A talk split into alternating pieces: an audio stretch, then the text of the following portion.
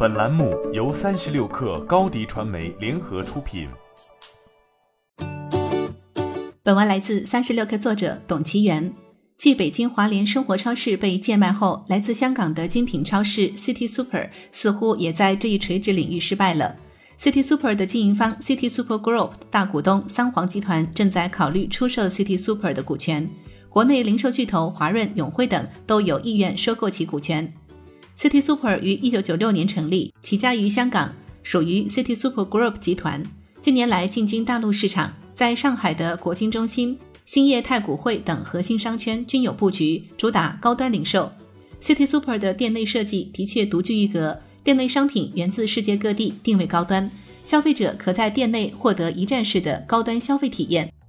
近年来，淘宝、京东等综合型电商平台购物体验不断升级，履约能力稳步提升，品类越做越全，用户足不出户就可以享受一站式的购物体验，这不断挤压了传统大卖场的生存空间。与此同时，消费升级的大潮洪涌波动，不少传统零售商纷纷入局精品超市这一细分市场，谋求差异化竞争。电商平台也盯住了这块市场，积极扛起新零售的大旗。就连绿地等地产商也是跃跃欲试。一时间，精品超市这一赛道变得拥挤起来。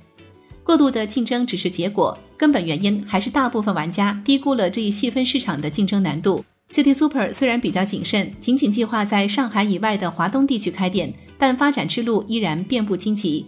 据 City Super 官方介绍，City Super 的目标客户是高客单价消费者，试图用百分之五到百分之十的一小部分高客单价消费者来去贡献百分之七十到百分之八十的营收，因此在运营布局上都走高端路线。但事与愿违，City Super 也遇到了和友商一样的问题，客户体验雷同，顾客逛而不买。客流量受制于品牌定位，营收有限，而租金成本极高。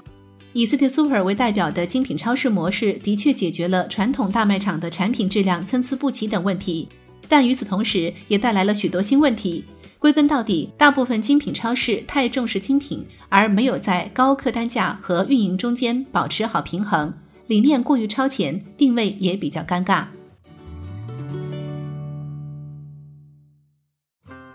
欢迎添加小小客微信，xs 三六 kr，加入三十六氪粉丝群。